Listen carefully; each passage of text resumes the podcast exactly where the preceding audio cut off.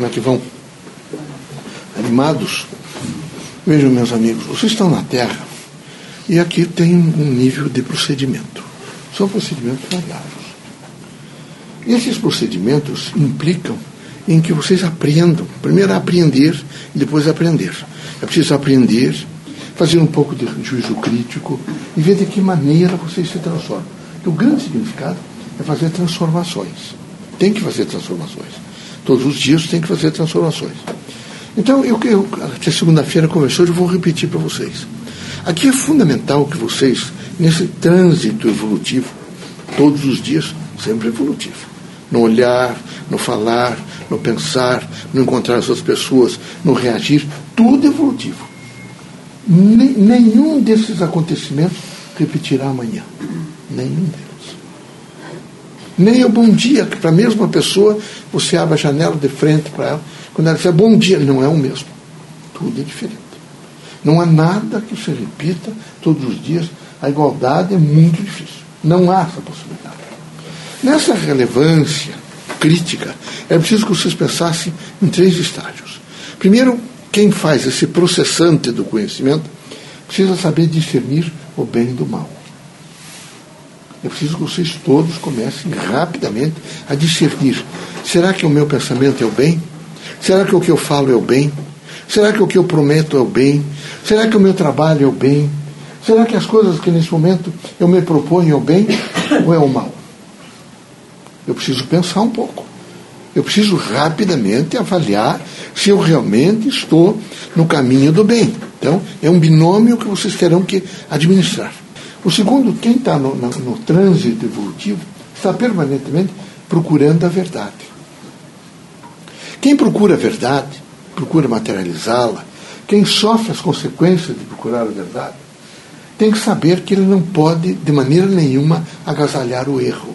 Então, verdade tem que estar, o discernimento de vocês não pode permitir que vocês imediatamente descambem para o erro. Até os cientistas às vezes descambam. Estão procurando a verdade e de repente se iludem e ficam no erro e co colocam, criam verdadeiras crises de conhecimento. Então é preciso que vocês todos atentem bem se o que vocês estão se propondo, o que vocês realmente querem nesse momento, é realmente procurar a verdade e viver a verdade. Alguns não gostam de viver a verdade. Eu exemplifico para vocês essa história de espírito sofredor e de criaturas que estão ao lado de vocês e judiam das crianças e faz isso. Eles não aceitam. Eles acham que é preferível ter alguém, ter um bode expiatório, que seria um espírito sofredor, que viesse Terra, e como aprenderam já, né, quem sabe essas três últimas gerações, ficou sucateado isso permanentemente e posto em forma que as pessoas aprendem, eles têm uma dificuldade imensa de mudar o comportamento e de entender que não pode continuar assim. Não é possível uma coisa dessa. Deus, eu vejo, é, é, é onipresença, mas é uma força do bem e não força do mal. E ele nunca permitiria que um irmão meu viesse me perturbar. Se eu já, já perturbo a mim mesmo, ainda vou ter um outro perturbador, e ao mesmo tempo eu vou perturbar também quem me perturba. Porque a situação é, é binomial, o aspecto não é um só. Então, por favor, vejam se vocês, nesse momento, querem efetivamente agasalhar a verdade. Se vocês procuram a verdade. Ou se é um arremedo. Quem sabe um mimetismo, vocês coloriram para dizer que é verdade aí não vale nada. E era preciso que valesse um pouco mais para vocês. Outro elemento é, é o justo e o injusto. Será que eu estou sendo, meu pensamento é justo? O que eu proponho é justo? O que eu falo é justo ou é injusto? Não, mas eu não tenho culpa, porque os outros todos não. Um erro não justifica o outro.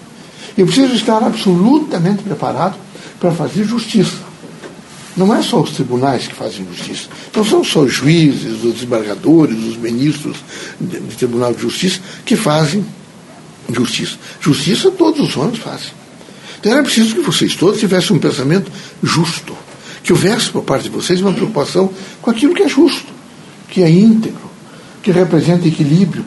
E não aquilo, não, mas eu, eu, eu vão tergiversar. Mas uma vez só não. Não tem uma vez.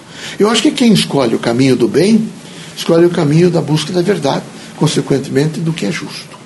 Então é preciso, sob todos os pontos de vista, que haja por parte de vocês um juízo crítico, vejo, que vocês façam reflexão sobre esses três pontos e vocês imediatamente imaginem como é que vocês estão se comportando diante das outras pessoas e lembrar, eu já disse a vocês, e repeti até ali no, para público, vocês eh, podem ter alcançado várias coisas aqui na Terra. São benefícios, são essas coisas que a vida da Terra e a tecnologia trouxe a vocês. Tem tudo, né? coisa, tecnologia extraordinária. É? Tudo está muito perfeito. Mas nunca livrará vocês, todos os encarnados, da cirurgia da morte. Nunca, meus amigos. Vocês todos, todos, ao reencarnar, trazem imediatamente é? A sinalização para deixar a Terra. Vocês vão passando o estágio, vão fazendo o exercício do que, para ver se vocês têm, têm condições de optar pelo bem, para ver se vocês nesse momento têm condições e juízos críticos para pensar sobre a verdade e se vocês são justos. E são os três estágios que são absolutamente é, é, verificados nesse campo existencial de vocês. Vocês têm que ser fortes, vocês têm que procurar o bom senso. E aqui na Terra, se vocês olharem uma pequena formiguinha passando, primeiro vocês têm que conceber a formiga. Ela movimenta-se, movimenta-se. Então eu vou olhar como ela, ela é, é rápida para o seu tamanho, eu faço uma avaliação muito rápida. Depois vocês têm que imediatamente perceber a formiga. Primeiro tem que conceber. Qualquer coisa para vocês, através do espírito de vocês, vocês encarnados, encarnados, vocês têm que, em primeiro lugar, conceber. Tudo tem que conceber. Até uma folha de uma árvore que cai. Tudo concebe depois vocês vão alcançar a percepção. Aí vocês percebem, já na percepção vocês começam a fazer ilações e ela já está ligada com outras coisas. A folha vai cair, vai apodrecer, vai ficar, ficar adubo, virar adubo, e assim até vocês conscientizar. Aí vocês vão ter que conscientizar. E a conscientização é difícil. A ciência oficial diz o seguinte, que a grande maioria percebe, né, é, concebe entre 65% a 70%. Uma, uma, uma maioria já qualificada, que uma, portanto é menor, concebe, quem sabe, 25, 24, 23, 26%. Perceber. Só percebe isso. E um percentual mínimo, como homens pontuais como esse doutor Einstein, alcançaram 1,9 de consciência. Vocês imaginem vocês quanto alcançam. Imaginem como se alcança bem pouquinho. Como se a consciência é mínima, mas tem que fazer. São os três estágios da vida não é? conceber, perceber e conscientizar. Então vocês têm que, nesse momento, conceber, por exemplo, o que é o, que é, o, que é o bem. Vocês têm que conceber o bem. O que, é o bem para vocês? O que, que ele representa para vocês? Vocês têm que perceber o bem. Aí vocês têm que conscientizar o bem. A mesma coisa vocês vão ter que fazer sobre a verdade, não é? Como é que eu procuro a verdade? De que maneira eu procuro a verdade? Então eu vou primeiro conceber a verdade. Depois eu vou perceber a verdade, mas depois eu conscientizá-la. A mesma coisa vai ser no que diz respeito ao justo e injusto. Como é, que, como é que eu concebo o que é justo e o que é injusto? E um dos conselhos que eu dou a vocês, nada de contar a vida particular para ninguém. Para ninguém. Eu não vejo razão nenhuma de ficar expondo a vida de vocês para quem quer que seja. Vocês não devem de maneira nenhuma. Vocês vivem num mundo um pouco insólito e sim muita consistência no nível da amizade, particularmente neste último século e esse século está começando. Há pessoas que são capazes, inclusive, de fazer é, maldosamente inversões das coisas que vocês disseram para destruí-los.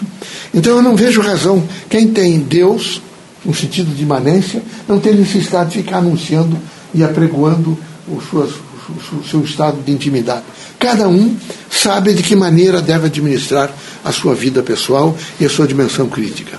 Por favor, tome cuidado com isso. Não há, não há razão nenhuma de fazer isso. Não é? E sejam muito comedidos no atacar os outros. Para que atacar as outras pessoas? O que é que isso significa atacar alguém que nasceu igual a vocês? Tem um corpo igual a vocês.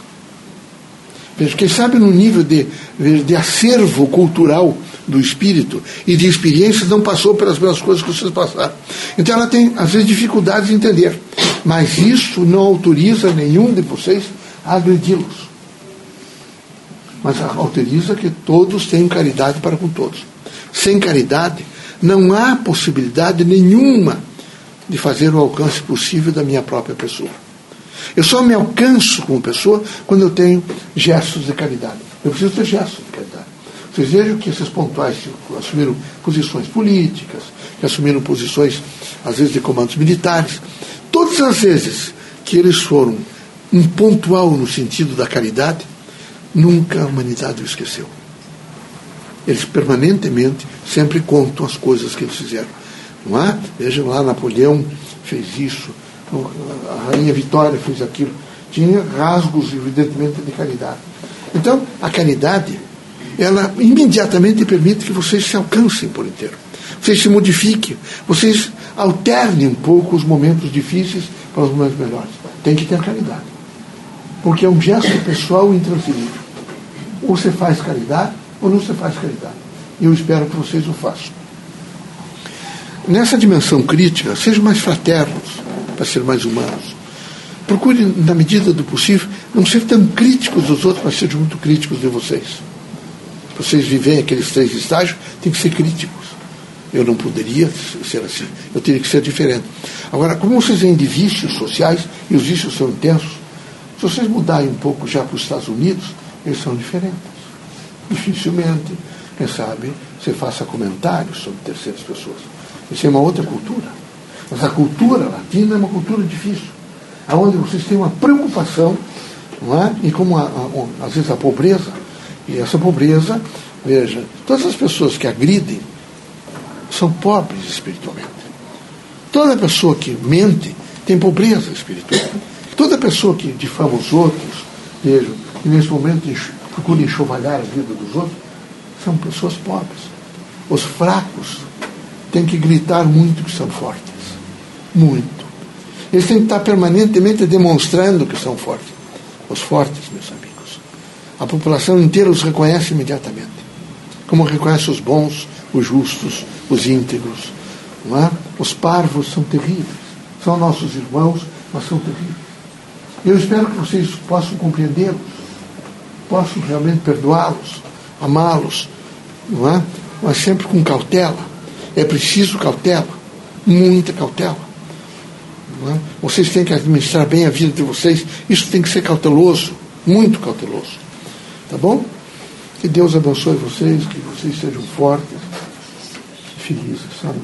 É tão bom ser feliz, meus amigos. É horrível passar dias, semanas e meses em infelicidade. Às vezes só por falta de decisão. Eu tomo essa decisão, sustentar essa decisão. Vocês têm medo, às vezes, de tudo. Isso é a pessoa que tem dificuldade de fé. Quem é a fé não tem dificuldade. Quem tem fé está sempre perdendo.